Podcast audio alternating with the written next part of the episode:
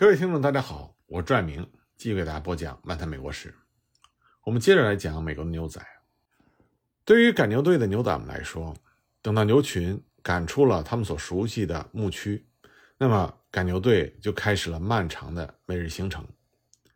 这个时候，牛仔们的辛苦虽然略有缓解，但每天仍然是睡眠不足。牛队经过最初几天的长距离跋涉之后，就进入到正常的行进阶段。每天的行程减少到了十英里、十二英里或者是十三英里。每支赶牛队每天行进的距离，要根据牛队的组成情况以及天气状况，还有路况等因素而定。如果全部的牛都是被阉割过的，那么这样的牛队行进速度就比较快。由小牛组成的牛队每天行走不能超过十二英里。那么由母牛、公牛和小牛组成的混合牛队。行进的速度能够稍快一些，但是呢，也比较难管控。如果遇到恶劣的天气和难行的路段，牛的情绪不好，就很难达到每天预计的行程。无论每天的行程有多远，牛仔们都是十分劳累、紧张和疲倦的。每天凌晨三点半到四点，厨师就得起身准备早饭，看马人随后去为牛仔们准备好上午骑乘的马匹。最后一班守护牛群的牛仔开始换班上岗。厨师在准备早饭的过程中，叫牛仔们起床。牛仔们起来之后，只有半个小时的时间整理卧具，装上工具车。殿后的牛仔去负责看护牛群吃草，其他牛仔开始吃早饭。等到牛仔们轮流吃完早饭，厨师们整理餐具。天刚拂晓，到头就会命令牛队启程上路。直到上午十一点左右，牛队抵达道头所选定的午休地。这个时候，牛仔们才能分批轮流吃午饭。等到牛吃草两到三个小时之后，看马人为牛仔们准备好下午骑用的马，牛队再继续前行。牛队会在黄昏的时分抵达道头选择的临时的宿营地，然后厨师燃起篝火，做好晚饭，牛仔们轮流吃晚饭。看马人呢？要把牛仔们下午骑乘的马牵去饮水吃草。到了晚上九点，牛仔们开始把牛赶到夜宿地。有经验的道头会为牛选择平坦开阔的宿营地，这样呢，牛躺在地上的时候，相互之间有比较大的距离，不会因为个别牛相互之间的小碰撞而引起整个牛群的炸群。在没有意外情况的时候，牛仔会分成两人一组。轮流在牛群外骑马绕行，他们边骑行会边对牛群唱歌，为的是安抚牛，尽快的入睡。每组牛仔值班两个小时，依次上岗，直到第二天的凌晨。值班的牛仔必须高度的警觉，既要防止狼等猛兽对牛群的侵扰袭击，又要警惕盗贼的偷窃，还要防止牛群炸群惊逃。牛仔们每天工作时间将长达十八个小时。如果一切安稳，牛仔能够睡上三个多小时；如果发生炸群逃散的事件，牛仔们连一个小时都不可能睡。然而呢，夜间牛群受惊逃跑，这是牛道上高概率的事件。所以牛仔们白天骑行了十几个小时，精神高度集中的驱赶着牛队；夜间呢，又得不到充分的休息，每天都是精神紧绷。防范着牛群炸群逃窜，所以牛仔们长期疲劳过度，睡眠严重不足。主要的赶牛小道都穿越大部分或者是整个大平原地区，地理状况非常的复杂。美国大平原呢，实际上是被草地覆盖的干旱高原。内布拉斯加中部以南被19世纪的牧场主和牛仔称为南部平原，北部呢是北部平原。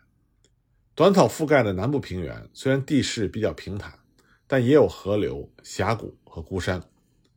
北部平原则是更加的起伏，经常有山脉、峡谷中断连续的平原。直到美国内战之前，大平原还被称为美国的大荒漠。大平原上的每条赶牛小道都有其特殊的南行路段。内战之后头两年，赶牛队主要走的是西达利亚小道。这条呢，能使德克萨斯长角牛到达密苏里州的牛道，最难通过的是欧扎克森林。习惯于在开阔放牧地行走的长角牛，不愿意进入这个森林覆盖的丘陵地区。一旦进入之后，就到处乱窜。有的牛呢，就藏在林中丢失。这条路不但树木多，山路也多。那么抵达市场的时候，牛往往掉了很多膘，牧场主损失很大。赶牛队走的最多的是吉德姆小道，这条小道呢，被多条东西或者东南流向的河流阻断。在德克萨斯境内有科罗拉多河、布拉索斯河和雷德河。通过俄克拉荷马的时候，有加拿大人河、北加拿大人河。进入堪萨斯之后，还要涉过阿肯色河。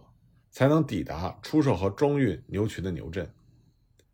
赶牛群渡过水流湍急的河流是非常困难的，而另外一条常用的小道——古德奈特洛文小道，则要经过一段九十六英里的无水平原地区，所以必须处不停蹄、人不下马的，用至少三十到四十个小时才能穿越。由此可见，各条赶牛小道沿途的自然地理环境极其复杂。那么大平原上，除了羚羊、野兔、野牛这些食草动物之外，还有对牛仔和牛马造成极大伤害的狼、郊狼、熊等猛兽和毒蛇。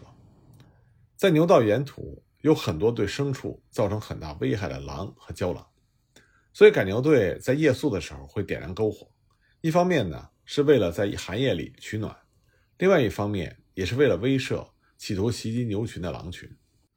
除了猛兽之外，毒蛇呢？也是牛仔们从牛道起点到终点遇到的另外一个严重的问题。德克萨斯南部有响尾蛇，德克萨斯北部和俄克拉荷马的响尾蛇则更多。沿着科罗拉多河和布拉索斯河，还有很多水生毒蛇。每次牛道赶牛，都会有一位牛仔讲述遭毒蛇咬的糟糕经历。而牛仔和他的马遭到毒蛇咬之后，几乎是没有药物可以医治的。另外一个比较大的威胁就是野牛群。在1883年，大平原上的数百万头野牛被屠杀殆尽之前，经常有大大小小的野牛群南北奔袭。在野牛群活动的地区，有的时候野牛就会让牛队受到惊扰而炸群，一些牛就会被野牛群裹挟而去。牛仔们必须提防牛队受到野牛群的冲击。在牛道上呢？牛仔们还经常遇到极其恶劣的天气。大平原虽然是干旱少雨，但是春季赶牛的时候却是南部平原的雨季。赶牛队从德克萨斯启程，一路北去，经常会遭遇到暴风雨、高温天气和暴风雪的袭击。春天呢，赶牛队从德克萨斯踏上牛道，牛马经常是在雨天踩着泥泞的道路行走。然而，最令牛仔们猝不及防的是，在春季多雨的德克萨斯南部。五月末还会遭到暴风雪的袭击，这种迅速变化的极端天气对于牛队的行进非常的不利。在牛道上突降的暴风雪和冰雹会给赶牛队造成更大的损失。像1870年十月，一位牛仔就写道：“他们的赶牛队抵达落基山脉的时候，天气很好，但是当牛队翻越一座山的时候，突然遭遇到暴风雪，有二十五匹马被冻死。”在山区买不到马，他们只好从矿工那里买了八头美国骡子。但是骡子不能爬山，最终呢，他们好不容易从矿工那里买了几匹马，又花费了十余天找到丢失的三百头牛，这才继续上路。那么，除了这众多的自然风险，赶牛队在牛道上还经常遭遇到人为的凶险。这些呢，主要是指武装劫匪的劫掠、武装农场主的阻拦。以及和印第安人、原住民的冲突。一八六六年春夏两季，从德克萨斯赶往堪萨斯和密苏里的二十六万头牛，到达目的地的时候不足半数，因为在这两个州的边界地区，有一伙全副武装的强盗对赶牛队进行追踪和抢劫。这伙强盗呢，称赶牛人为入侵者，他们经常一起出动，包围一个赶牛队的宿营地，挑起事端。杀死赶牛人，再把牛群赶走。而在赶牛队北进的沿途，也经常会受到拓荒农场主的阻截，因为德克萨斯长角牛身上带有引起发热的扁虱，被称之为德克萨斯热病。长角牛自身呢具有免疫力，不会发病，但是他们可以把这种热病传染给沿途农场饲养牛，造成当地牛的死亡。如果越来越多的赶牛队在沿途更大范围内放牧长角牛，德克萨斯热病的威胁也就会更大。拓荒农场主促使一些州和领地政府通过了更为严厉的检疫法，不准长角牛进入。那么，随着大量拓荒农场主挺进大平原定居，特别是带刺铁丝网发明之后，他们在自己的农场就筑起了围栏，阻断牛道，让牛队无法通过。还经常有十五到二十名持枪的农场主禁止赶牛队经过他们的农田附近，或者要求补偿损失。那么，赶牛队在牛道沿途还经常和大平原上的印第安原住民发生冲突。当牛群趟过雷德河，他们就抵达了印第安人五个文明部落保留地俄克拉荷马的边界。那么，牛群第一次打破了五个部落与世隔绝的状态，因为呢，印第安人他们的大部分财产是草地和牛群，如果允许赶牛队在他们的土地上无限制的放牧，那就会对印第安人的利益产生最大的伤害。大多数的赶牛队都希望在青草茂盛的土地上多停留几日，结果冲突自然不可避免，就导致了原住民各部落联合起来抵制赶牛队。按照1834年印第安人法令的规定，他们有权把牛群赶出他们的土地，或者得到罚金。除了部落机构可能会收费之外，原住民也可以自己设岗收费和处置这些费用。一八六七年十二月，切洛基族委员会就规定，所有经过其地区的牛，每头必须交十美分。那么，其他印第安部落纷纷效仿。这些措施呢，就迫使赶牛队必须沿着规定的路线前进。任何偏离和无限期的逗留行为，都会被认为是对印第安原住民部落的侵犯。那牧场主当然不愿意付补偿费。赶牛队或者和原住民周旋，趁他们防范不备的时候穿越其领地，或者呢绕道而行，躲避盘查。随后所产生的古德奈特洛文小道，就是从德克萨斯潘汉德尔地区到堪萨斯的道奇城的牛道，这就成为了赶牛队最常走的路线之一。赶牛队呢，把沿途的原住民视为障碍，原住民呢，则视赶牛队。经过和在他们的领地放牧作为入侵，双方经常发生武装冲突。因为赶牛队装备了优良的现代武器，在冲突中往往屡占上风。但是印第安原住民誓死保卫自己家园的勇气和精准的剑法，有时呢也会让赶牛队严重受挫。一八六七年，大牧场主查尔斯·古德奈特往科罗拉多赶牛的时候。他的赶牛队就和印第安原住民发生了冲突，当时一个牛仔就死在了印第安人的羽箭之下。同年七月末呢，奥利弗·洛文所率领的赶牛队遭到了科曼奇人的袭击，两个人受伤，洛文自己也负了重伤，不久之后离开了人世。对牛仔们来说，把牛赶过急流汹涌、河水涨满的大河是极其困难的。春季赶牛的时候。正是大平原南部的雨季，落基山脉冰雪融化，过量的雨水和雪水就注入河道，导致一条条在旱季低水位甚至是干涸的河流水流暴涨，漫过河堤。那么，习惯于在开阔草地奔走的长角牛，面对着急流就是不肯下水。有的牛呢，被赶下水之后，它们不是游向对岸，而是往回游。为了赶牛过河，有的牛仔在河岸上。驱牛下水，有的牛仔呢要骑马下水，引领着下水的领头牛，带领着牛群游向对岸。被赶到河里的牛非常容易受惊，流水狂奔的巨响，上游冲下来的断树或者是巨石撞到牛身上，都会让牛受惊，乱作一团。有的时候呢，数百头牛会被河中的漩涡困住，被卷得团团打转，不知道向前。引领牛群过河的牛仔必须调转马头，冒着生命危险去打散漩涡，奋力地把牛群引向对岸。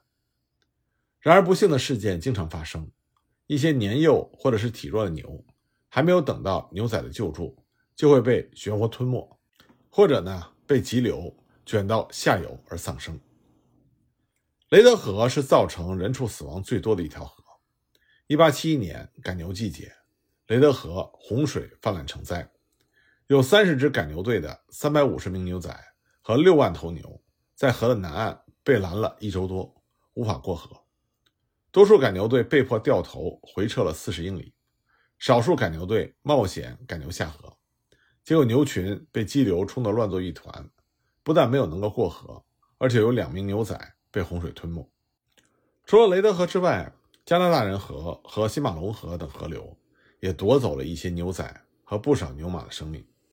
那另外一个巨大的威胁，就是在天气酷热的时候赶牛穿越无水地区，这是最可怕的经历。从南孔桥河上游到佩克斯河途经的斯泰克德平原，有一百英里长的无水区。为了避免损失，赶牛队在通过这个无水地区的时候。经常是晚上赶路，白天休息，但这就会让牛仔们疲惫不堪。总而言之呢，牛仔的牛道上比在牧场里要更加的艰辛和危险。在牛道上，牛仔们的食宿条件要比牧场里更差。